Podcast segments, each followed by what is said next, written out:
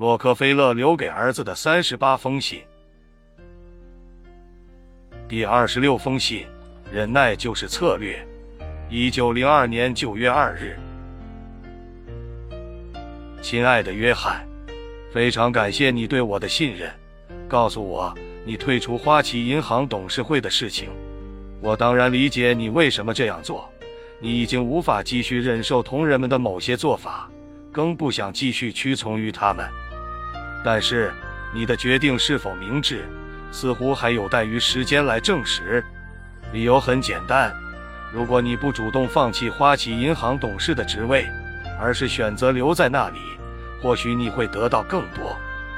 我知道，屈从是思想的大敌，也是自由的欲力。然而，对于一个胸怀大志的人而言，保持必要的屈从与忍耐，恰恰是一条屡试不爽的成功策略。追溯过往，曾经我忍耐过许多，也因忍耐得到过许多。在我创业之初，由于资金缺乏，我的合伙人克拉克先生邀请他昔日同事加德奈先生入伙。对此，我举双手赞成，因为有了这位富人的加入，就意味着我们可以做我们想做、有能力做、只要有足够资金就能做成的事情。然而，出乎我意料的是，克拉克带来了一个钱包的同时，却送给了我一份屈辱。他们要把克拉克洛克菲勒公司更名为克拉克加德纳公司，而他们将洛克菲勒的姓氏从公司名称中抹去的理由是，加德纳出身名门，他的姓氏能吸引更多的客户。这是一个极大刺伤我尊严的理由。我愤怒啊！我同样是合伙人。加德纳带来的只是他那一份资金而已，难道他出身贵族就可以剥夺我应得的名分吗？但是我忍下了。我告诉自己，你要控制住你自己，你要保持心态平静，这只是开始，路还长着呢。我故作镇静，装作若无其事的样子，告诉克拉克，这没什么。事实上，这完全是谎言。想想看。一个遭受不公平、自尊心正受到伤害的人，他怎么能有如此的宽容大度？但是我用理性浇灭了我心头燃烧着的熊熊怒火，因为我知道这会给我带来好处。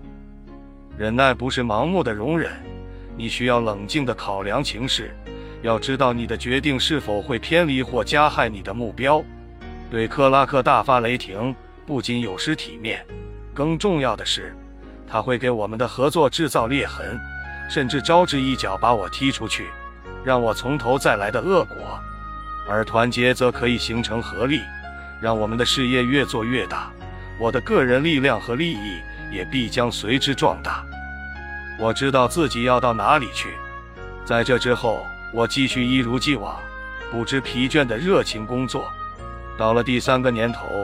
我就成功的把那位极尽奢侈的加德纳先生请出了公司，让克拉克洛克菲勒公司的牌子重新树立起来。那时人们开始尊称我为洛克菲勒先生。我已成为富人。在我眼里，忍耐并非忍气吞声，也绝非卑躬屈膝。忍耐是一种策略，同时也是一种性格磨练。它所孕育出的是好胜之心。这是我与克拉克先生合作期间。得出的心得，我崇尚平等，厌恶居高临下发号施令。然而，克拉克先生在我面前却总要摆出趾高气扬的架势，这令我非常反感。他似乎从不把我放在眼里，把我视为目光短浅的小职员，甚至当面贬低我，除了记账和管钱之外一无所能。没有他，我更一文不值。这是公然的挑衅。我却装作充耳不闻。我知道自己尊重自己比什么都重要，但是我在心里已经同他开战。我一遍一遍地叮嘱自己：超过他，你的强大是对他最好的羞辱，是打在他脸上最响的耳光。结果正像你所知道的那样，克拉克洛克菲勒公司永远成为了历史，取代他的是洛克菲勒安德鲁斯公司。我就此搭上了。成为亿万富翁的特快列车，能忍人所不能忍之武，才能为人所不能为之事。在任何时候，冲动都是我们最大的敌人。如果忍耐能化解不该发生的冲突，这样的忍耐永远是值得的。但是，如果顽固的一意孤行，非但不能化解危机，还会带来更大的灾难。安德鲁斯先生似乎并不明白这个道理。安德鲁斯先生是一个没有商业头脑却自以为是的人，他缺乏成为伟大商人的雄心，却有着邪恶的偏见。这种人与我发生冲突毫不奇怪。导致我们最终分道扬镳的那场冲突，源于公司发放股东的红利。那一年我们干得不错，赚了很多钱。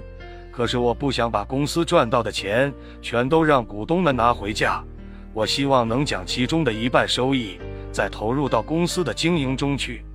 但安德鲁斯坚决反对，这个自私自利的家伙想把赚来的钱全分了，甚至怒气冲冲地威胁我说，他不想在公司继续干下去了。我不能忍受任何阻止公司强大的想法。我只能向他摊牌，请他为他持有的股票开价。他说一百万，我说没问题。第二天我就用一百万买下了。钱一到手，安德鲁斯兴奋极了，他自以为自己交了好运，认为他手里持有的股票根本不值一百万。但他没有想到，我很快一转手就赚了三十万。这事传到他那里，他竟然骂我手段卑鄙。我不想因为区区三十万就落得个卑鄙的名声，就派人告诉他可以按原价收回。但懊恼中的安德鲁斯拒绝了我的好意。事实上，他拒绝的是一次成为全美巨富的机会。如果他能把他价值一百万的股票保留到今天，就会成为当然的千万富翁。但唯独一时之气，他丧失了终生再也抓不住的机会。约翰。在这个世界上，而要我们忍耐的人和事太多太多，而引诱我们感情用事的人和事也太多太多。所以，你要修炼自己管理情绪和控制感情的能力，要注意在做决策时不要受感情左右，而是完全根据需要来做决定。要永远知道自己想要什么。你还需要知道，在机会的世界里，没有太多的机会可以争取。如果你真的想成功，你一定要掌握并保护自己的机会，更要设法抢夺别人的机会。记住，要天天把忍耐还在身上，它会给你带快乐、机会和成功。爱你的父亲。